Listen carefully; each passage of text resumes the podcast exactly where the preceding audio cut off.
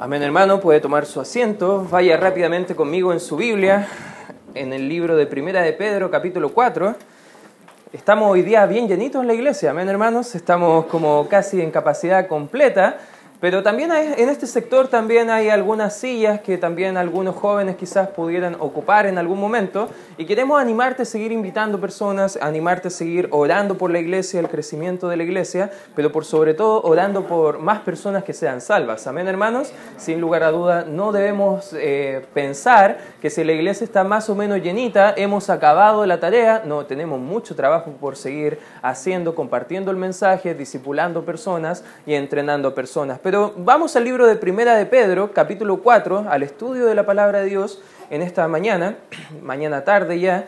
Y mientras que lo buscan, no sé si alguna vez has tenido un tiempo libre que no lo has ocupado de buena forma. Por ejemplo, cada vez que salía mi mamá eh, a trabajar o salía a lo mejor a hacer algunos trámites, nos quedábamos con mis hermanos, yo soy el mayor y mis dos hermanos son más, más chicos que yo, pero nos llevamos como por tres a cuatro años y a, los tres nos gustaba jugar Play. ¿A cuántos de los niños y jóvenes les gusta jugar Play? ¿ya? Tú sabes que esos, esos juegos de Play uno como que se envicia, ¿ya? Y de repente empieza a jugar un poquito y de repente ya si te ganan, no, quiero la revancha y nuevamente a jugar. Y de repente mi madre cuando salía nos decía, ya, cuando vuelva yo quiero ver la casa limpia. Cuando vuelva, tiene que estar el pan comprado. Cuando vuelva, y siempre nos daba una, lista de tareas que debían estar realizadas cuando ella volvía. Y nosotros sabíamos, éramos bien pillos, y sabíamos que más o menos siempre llegaba como a tal hora, por ejemplo a las cinco y media. Por ende, lo que hacíamos nosotros era flojear toda la mañana, quizás jugar play hasta tipo 4, 4 y cuarto, ya si no, nos entraba el vicio un poco más, y ya los últimos 40 minutos estábamos como obsesionados haciendo todo lo que teníamos que hacer durante todo el día. Y estábamos dejando ese resto del tiempo para hacer todo lo que deberíamos haber hecho. Ahora, varias veces mi mamá no nos avisaba que iba a llegar antes y también nos llegaba la reprimenda de vida, que usted si es madre, usted sabe lo que le da esa como reprimenda a sus hijos. Amén, madres, ya, y sí que hijos no sigan mi mal ejemplo, ya, eso es lo, lo que podemos ver, pero ¿qué hacemos con el resto del tiempo que tenemos? ¿Qué es lo que nosotros vamos a poder aprovechar quizás el tiempo que tenemos en esta vida. Porque como creyentes nosotros sabemos que nuestras almas son eternas. Amén, hermanos. Como creyentes sabemos que vamos a pasar la eternidad con Dios. Pero ¿qué pasa con este tiempo? ¿Qué pasa con el resto de, esta, de este lado corto de la eternidad donde estamos viviendo aquí y ahora, y justo el apóstol Pedro va a entrar a la temática de hablar acerca del tiempo, de no mal aprovechar el tiempo, de ocupar este resto de tiempo que tenemos en este lado de la gloria para poder glorificar a Dios. Y si somos personas que creemos en la eternidad, creemos en la eternidad, hermanos, amén. Si creemos en la eternidad, entonces hará usted, hermano, y yo el mejor uso del tiempo que tenemos. No desperdiciamos el tiempo, no malgastamos el tiempo. No hacemos las tareas y los trabajos a última hora. Amén, hermanos. Ah, parece que no le gustó eso, ¿ya? Pero como creyentes, nosotros debemos aprovechar bien el tiempo.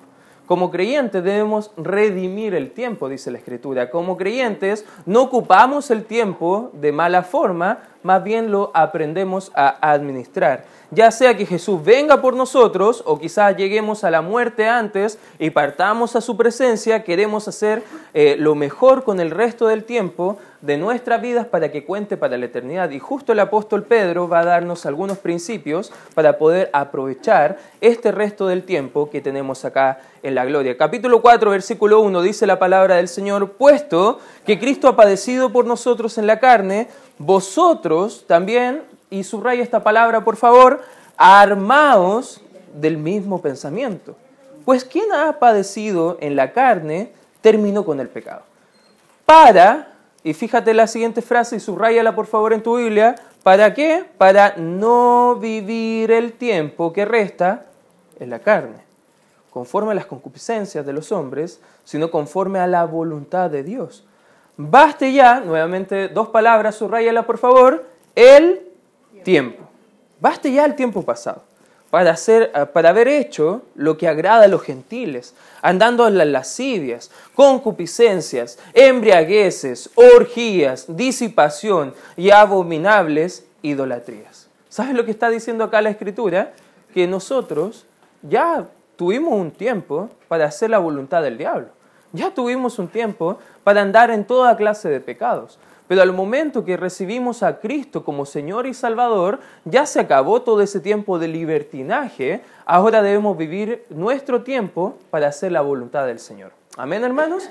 Y eso es lo que nos va a mostrar acá el apóstol Pedro y vamos a ver algunas aplicaciones o qué actitudes debemos tener para aprovechar el resto del tiempo que nos queda. Esa es la pregunta que vamos a desarrollar en cuatro principios y el primero de ellos podemos tomar apunte. En primer lugar, debemos tener una actitud militar hacia el pecado. ¿Por qué hablamos de actitudes? Porque según el texto, nuestras actitudes son armas. Tú lo viste en el versículo 4, dice también armados del mismo pensamiento. Pensamientos, acciones, actitudes, formas de llevar a cabo son armas para edificar o para destruir. ¿Sabes qué? La Biblia enseña que tú y yo estamos en una batalla. Tú y yo somos soldados de Cristo. Y no solamente una canción que cantan los niños que somos soldados de Jesús, soldados de Cristo. De una forma espiritual lo somos, hermanos. Si no estás equipado para la batalla, vas a ser derrotado en esta batalla espiritual. Y sabes que muchas de las peleas que tenemos como cristianos no son contra otras personas, no son contra el mundo, sino principalmente es contra nosotros mismos. Pablo dijo a Timoteo bajo la inspiración del Espíritu Santo, dice, ten cuidado de ti mismo y de la doctrina. ¿Sabes que el mayor enemigo que tenemos no es alguien de la iglesia? ¿No es alguien del mundo? mírate al espejo y probablemente puedes ver el peor enemigo que puedas tener. Porque el peor enemigo está en nosotros. Somos nosotros. ¿Sabes quién puede frustrar el plan de Dios para tu vida? No es otra persona más que tú mismo. Tú vas a avanzar hasta el punto que Dios pueda usarte. ¿Y sabes cómo, cómo Dios puede usarte? Si tú quieres avanzar, si tú quieres aprender, si tú quieres poder ocupar tus actitudes como armas para derrotar en el enemigo y no como simplemente como soldado, no de Cristo, sino que del enemigo. Nuestras actitudes incorrectas nos llevarán a la derrota. ¿Te has dado cuenta que hay gente bien pesimista y siempre está derrotada? Les preguntas, ¿cómo estás? Bien, pues se me va a pasar. ¿Y, cómo han dado esto? Oh, súper bien. Y eso me, me preocupa porque si anda todo bien, eso significa que ya va a venir todo lo malo. Y siempre gente no puede disfrutar el lado positivo de las bendiciones del Señor, solamente se quedan con todo lo negativo y por eso están siempre derrotados y viviendo de derrota en derrota en vez de vivir de victoria en victoria y de gloria en gloria conformándose a la imagen de Cristo. Nuestras actitudes pueden hacer que el enemigo simplemente gane la batalla en tu corazón. Un creyente en pecado, dijo una persona, es un arma terrible en la mano del enemigo. Y lo, lo creo, hermano, porque la Biblia lo enseña. Si tú vives en pecado, eres armas en la mano del enemigo. ¿Para qué? Podrás preguntarte. Para que blasfemen el nombre de Cristo, para hacer y asegurar al incrédulo que el Evangelio parece que no es tan efectivo como dice ser, parece que el Evangelio no te transforma como debe transformar y no puede dar nada positivo.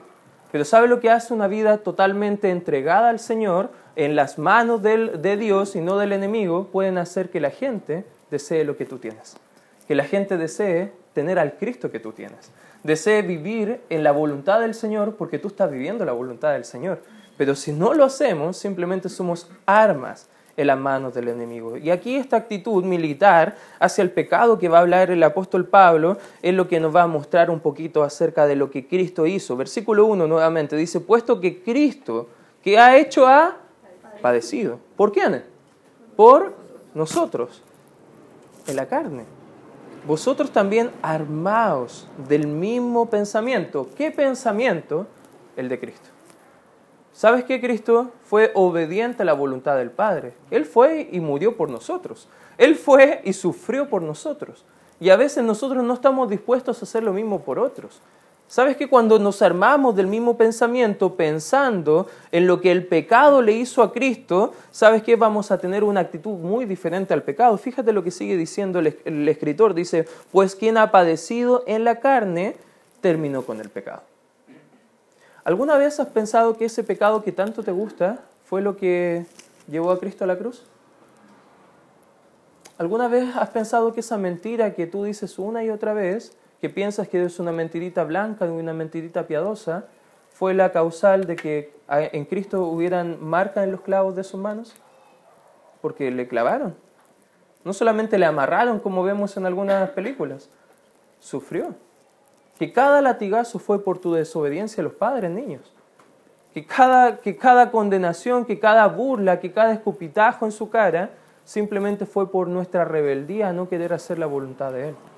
Cuando entendemos que el pecado no es algo que debemos tomar a la ligera, sino que algo, fue algo súper serio para Dios, vamos a disciplinarnos como el militar para no hacer algunas cosas que van a traer condenación. Tuvo que sufrir por nuestro pecado. Y ya el escritor lo ha, lo ha mostrado una y otra vez. Fíjate el capítulo 2, versículo 21, dice la escritura, pues para esto fuisteis llamados, porque también Cristo, nuevamente la palabra, padeció por nosotros, dejándonos ejemplo para que sigáis sus pisadas. Capítulo 3, fíjate lo que dice el versículo 18, porque también Cristo padeció una sola vez por los pecados, el justo por los injustos, para llevarnos a Dios, siendo a la verdad muerto en la carne, pero vivificado en espíritu. ¿Sabes lo que está diciendo el escritor acá?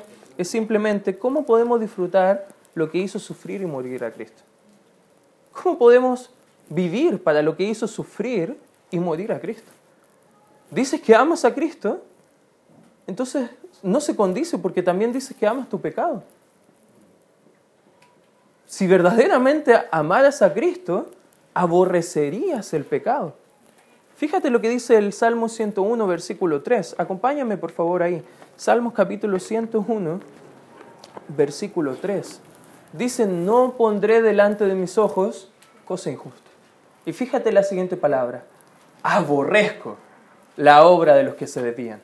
Ninguno de ellos se acercará a mí. ¿Qué está diciendo la escritura? Está diciendo que no debemos disfrutar con los que cometen pecado. Que no debemos juntarnos y actuar disfrutando el pecado con los mismos que han dado vuelta la espalda al Señor. Ojo, no estoy diciendo que no debemos comer con esas personas. No estoy diciendo que no debemos juntarnos para compartir el Evangelio y animarlos. No estoy diciendo eso, hermano. Estoy diciendo que no debemos juntarnos con ellos para disfrutar el mismo pecado que ellos hacen. Porque una cosa es orar por los perdidos y tratar de ganarlos para Cristo, pero otra cosa es hacernos partícipe de las cosas que hacen los perdidos. ¿Lo entiende la diferencia, hermano? ¿Cómo puedes disfrutar el pecado? ¿Cómo puedo disfrutar el pecado? Si eso fue lo que llevó a Cristo a la cruz, piensa en lo que el pecado le hizo a Jesús. Y no solamente eso, sino que la Biblia no nos dice que no debemos disfrutar el pecado, porque algunos dicen, pucha, si yo me pongo a hacer la voluntad del Señor, yo no voy a disfrutar la vida. ¿Sabes lo que dice la Escritura? Todo lo contrario. Porque tú estás disfrutando el pecado, no puedes disfrutar la verdadera vida que Dios te ha querido dar. Porque tú estás disfrutando las consecuencias del pecado, no puedes ver el mejor eh, propósito que Dios tiene para tu vida, el disfrute eterno que Dios tiene una vida para ti y una vida en abundancia, una vida en victoria, una vida que tú sí puedes ser firme, sí puedes bendecir a otros, sí puedes ayudar a otros y no solamente como una máquina religiosa, sino que alguien que está haciéndolo con todo corazón y con gozo en su corazón. ¿Por qué no lo disfrutamos? Porque pensamos que la voluntad del mundo es más placentera que la voluntad de Dios. Pero fíjate lo que dice el capítulo 4, versículo 2 de Primera de Pedro. Dice el versículo 2, ¿para qué? Para no vivir el tiempo que resta, ¿en qué dice en la? La carne. Los deseos de la carne. Lo que es pecaminoso lo que antes hacíamos antes de conocer a Cristo, conforme a las concupiscencias de los hombres, sino, fíjate, dice, sino conforme a qué dice, a la voluntad de Dios.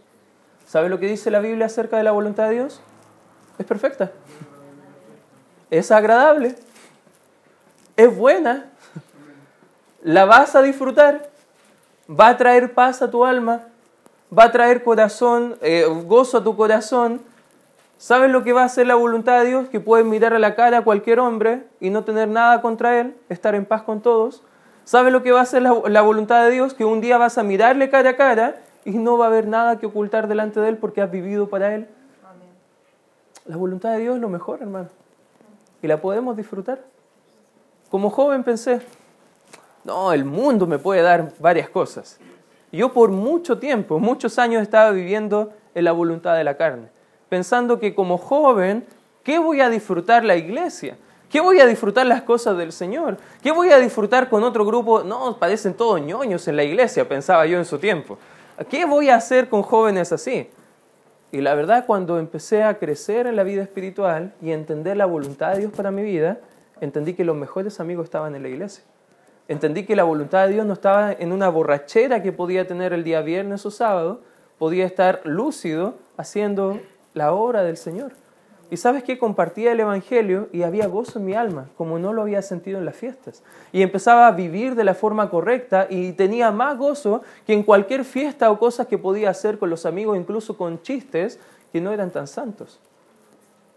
A veces disfrutamos más el pecado porque no nos acordamos lo que el pecado le hizo a Cristo. Pero tampoco eh, queremos dejar el pecado porque pensamos que la voluntad de Dios es aburrida. Pues la voluntad de Dios es lo mejor, hermano. La lucha entre estos deseos de los hombres y los deseos que Dios tiene siempre debe ganar la voluntad de Dios en nuestra vida. Ni siquiera debe estar en, opción. Debemos siempre elegir la voluntad de Dios. Te, te, dan a elegir día domingo en la mañana, ir a una comida familiar o venir a la iglesia. ¿Sabes qué? Ni la pienso. Digo, en la iglesia voy a estar. Guárdenme comida, después voy a ir. ¿ya? Pero antes voy a estar en la iglesia hay un partido un día de culto, no puedo ir. Pero organicemos otro en otro momento. Y ahí sí voy a estar. Porque primero quiero agradar a Dios. Y luego puedo hacer lo que Dios quiere para mi vida. Porque sabes que los pensamientos de Dios para nosotros son los mejores. Dice la Escritura que sus pensamientos son más altos que nuestros pensamientos. Y sus deseos para nosotros más altos también. ¿Sabes qué? Los pensamientos de Dios son para paz a nuestra vida y para darnos el fin que esperamos. Eso lo dice el profeta Jeremías. La Biblia enseña mucho acerca de los pensamientos de Dios. Fíjate lo que dice el Salmos 33, versículo 11. Salmos, capítulo 33, versículo 11, dice la Escritura, el consejo de Jehová permanecerá para cuánto? Siempre. Hermano, quieras o no quieras, aunque el mundo cambie, la voluntad de Dios no cambia. Aunque vivamos en el siglo XXI y la gente quiera llamar al pecado algo bueno, algo respetable, algo que nosotros debemos acceder, incluso desear para nuestras vidas, para nuestros hijos, como decirle a nuestro hijo, tú puedes tomar la decisión si eres hombre o mujer, aunque te ves hombre, bueno, si quieres ser mujer, puedes serlo. ¿Sabes qué? Eso la Biblia dice claramente que no es. Y los pensamientos de, Jehová, dice la Escritura, que permanecen para cuándo? Para siempre. Los principios de Jehová son para cada uno de nosotros. Son para nosotros el día de hoy. Y fíjate que son los pensamientos de Jehová, dice los pensamientos de su corazón por todas las generaciones. Cuando vamos a la Biblia, vamos al consejo de Dios, vamos a los principios que Dios quiere para nuestra vida, ¿sabes qué? Podemos estar haciendo la voluntad de Dios, el corazón de Dios. ¿Sabes cómo late el corazón de Dios? Probablemente es porque no estás pasando tiempo en la palabra. ¿Por qué no podemos hacer la voluntad de Dios? Porque no la conocemos o porque si la conocemos decidimos no hacerlo. Pero Dios quiere, quiere que conozcamos su corazón, que conozcamos sus pensamientos, que conozcamos sus normativas, porque si las conocemos y decidimos vivir de acuerdo a ellos, vamos a vivir la voluntad del Señor. No hubo un momento más hermoso cuando escuchaba en la guatita de mi esposa, en las ecografías, el corazoncito de mi hijo. Se me llenaban las lágrimas eh, en los ojos. Y estaba como emocionado y, llegaba a soñar, ¿y cómo será verle fuera de la guatita? ¿Y cómo va a ser quizás su, su carita? Y estaba como casi deseando verle porque había escuchado su corazón, sabía que él era real, sabía que él venía pronto pero de la misma forma debe haber esa misma emoción con nuestro Señor, hermanos. Esa misma emoción al escuchar su corazón y saber que Él viene pronto y le veremos cara a cara tal cual es, debe haber una actitud diferente hacia el pecado. Debe haber una actitud diferente hacia su voluntad.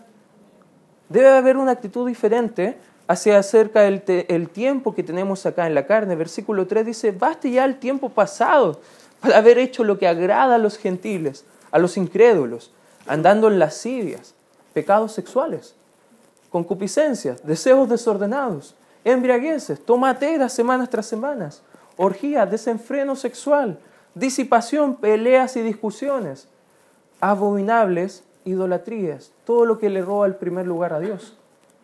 Todo eso era un estilo de vida antes de conocer a Cristo. Ese era el tiempo pasado. Eso era algo que debes quedar en el pasado. Recuerda lo que eras antes de Cristo. ¿Sabes que Satanás ocupa nuestro pasado para desanimarnos? Pero Dios ocupa nuestro pasado para estimularnos a vivir para su gloria. Porque nos recuerda que, que a veces nos olvidamos la esclavitud que teníamos del pecado. A veces olvidamos lo que el pecado había hecho por nuestras almas, que estábamos yendo rumbo al infierno. Pero ¿sabe lo que ocupa el pasado Cristo? Para recordarnos de dónde Él nos rescató, de la inmundicia de donde nos sacó, del destino eterno que estábamos separados por Él por toda la eternidad. Y Él quiere animarnos y atraernos a los placeres que es la voluntad de Él y no la voluntad de la carne. Debemos tener una actitud hacia el pecado completamente diferente. Como el militar que recibe una orden y la cata, así debemos tener las órdenes de Cristo. Cristo te dice aborrécelo, aborrécelo. No seas como los niños pequeños. ¿Te has dado cuenta que a los niños les das una orden y que dicen los niños, ah, pero ¿por qué? ¿Y por qué yo? ¿Y por qué no mi hermano? Y siempre tienen peros, siempre tienen por qué. Como cristianos somos como niños a veces, pero debemos ser como militares. Recibimos la orden de nuestro Señor, la hacemos. Amén, hermanos. Dios te dice, aborrece el pecado, aborrécelo. Apártate del pecado, nos apartamos. Ama la voluntad de Dios, la amamos. Hace la voluntad de Dios, la hacemos. Y sabes que todo eso va a traer gozo a nuestro corazón. Amén, hermanos. No solamente eso, podemos ocupar nuestro tiempo con actitudes diferentes hacia el pecado, pero en segundo lugar, podemos tener una actitud paciente hacia los perdidos. Versículo 4 dice, a esto les parece cosa extraña que vosotros no corráis con ellos en el mismo desenfreno de disolución y os ultrajan. Dice el 5, pero ellos darán cuenta al que está preparado para juzgar a los vivos y a los muertos. Está hablando de Cristo. Fíjate lo que dice el 6, porque esto también ha sido predicado, porque, eh, porque por esto, perdón, también ha sido predicado el Evangelio de los muertos, para que sean juzgados en carne según los hombres, pero vivan en espíritu según Dios. ¿Sabe lo que está mostrando acá el escritor?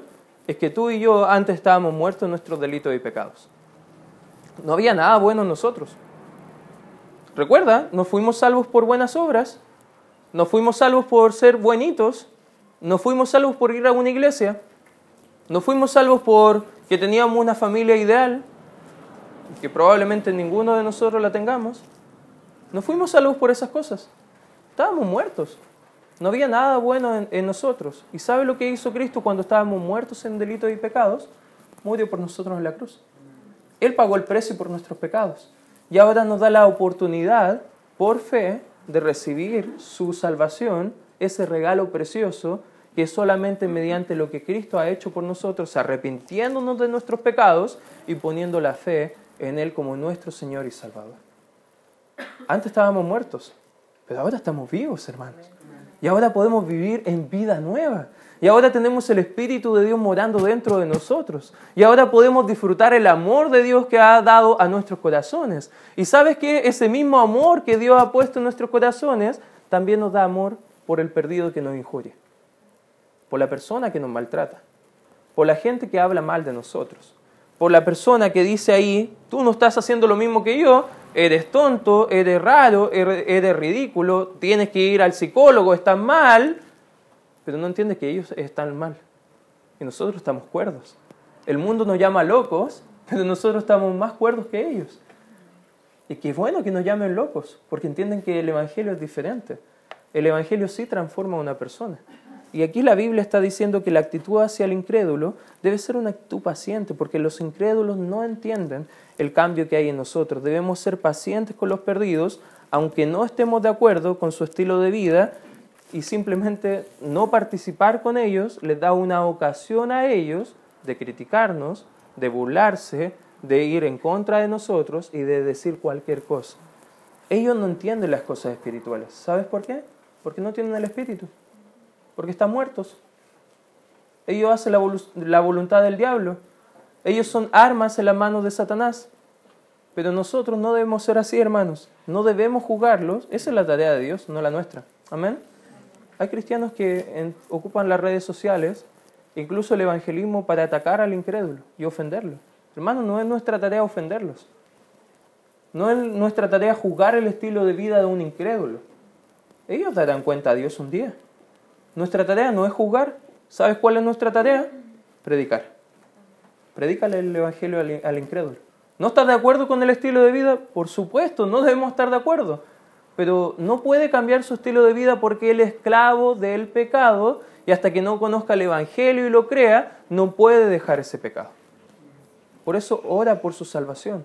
Ora por esa alma, predica el Evangelio, invítalo a la iglesia, anímale que tome un discipulado, porque sabes que no hay otra forma de que esa persona pueda cambiar si no tiene un encuentro personal con Cristo. No hay otra forma, hermano. Si ellos no juzgan, recordemos nosotros temer a Dios, no a ellos. Ellos van a rendir cuenta a Dios, pero ¿sabes qué? Nosotros también vamos a rendir cuenta a Dios de lo que hemos hecho en la carne, las malas decisiones que hemos tomado, me imagino un día llegando a la oficina de Cristo en el cielo y él sentado y me dice, puedes tomar asiento, Pancho. Yo voy a tomar asiento y él tiene los papeles ahí. Me dice, conversemos un poco acerca de algunas cosas. A veces lo hago.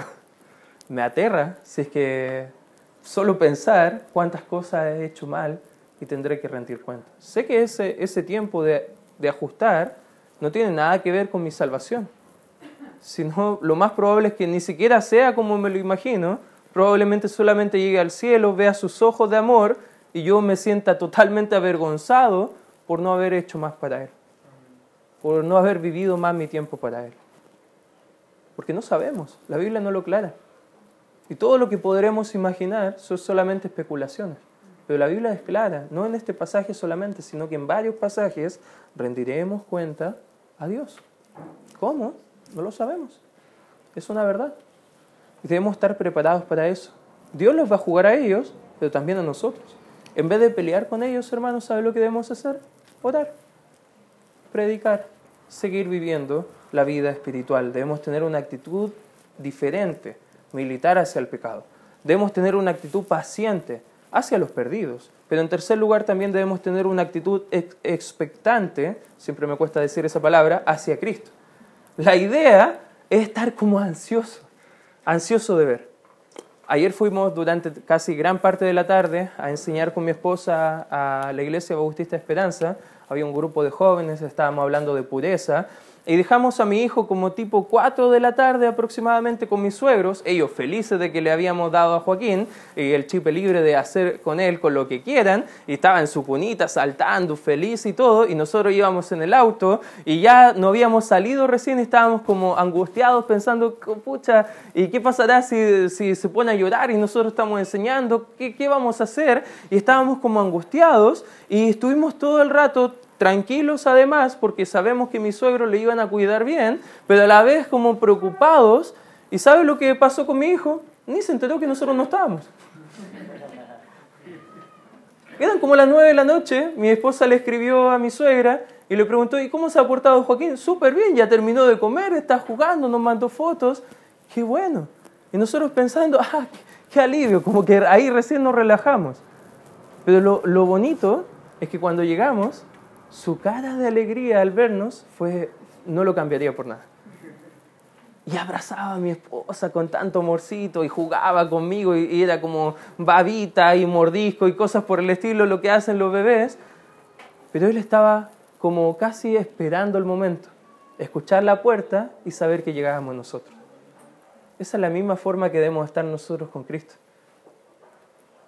La Biblia dice que viene. No sabemos el día, no sabemos la hora, no sabemos cuándo va a ser, pero debemos estar expectantes. Fíjate lo que dice el 7, dice, más el fin de todas estas cosas se acerca. Sed pues sobrios y velad en oración. La escritura dice que los cristianos esperamos el regreso de Cristo. O debemos esperar el regreso de Cristo. vivimos con esa expectación, veremos al Señor, le veremos cara a cara, seremos recompensados por Él, rendiremos cuenta a Él por lo que hemos hecho en nuestras vidas. ¿Cómo vivir de esa forma expectante, hermano? ¿Estás orando por el retorno de Cristo? Porque la Biblia dice, sed sobrios y velad en oración.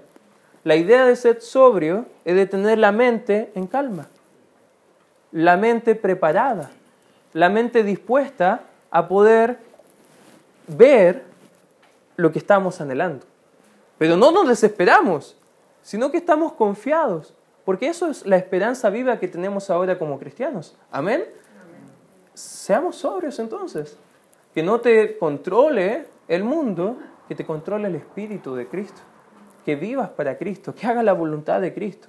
Y vela en oración, está alerta y en autocontrol, porque sabes que la Biblia dice que si nuestros pensamientos y oraciones son correctas, nuestras vidas también deben ser correctas.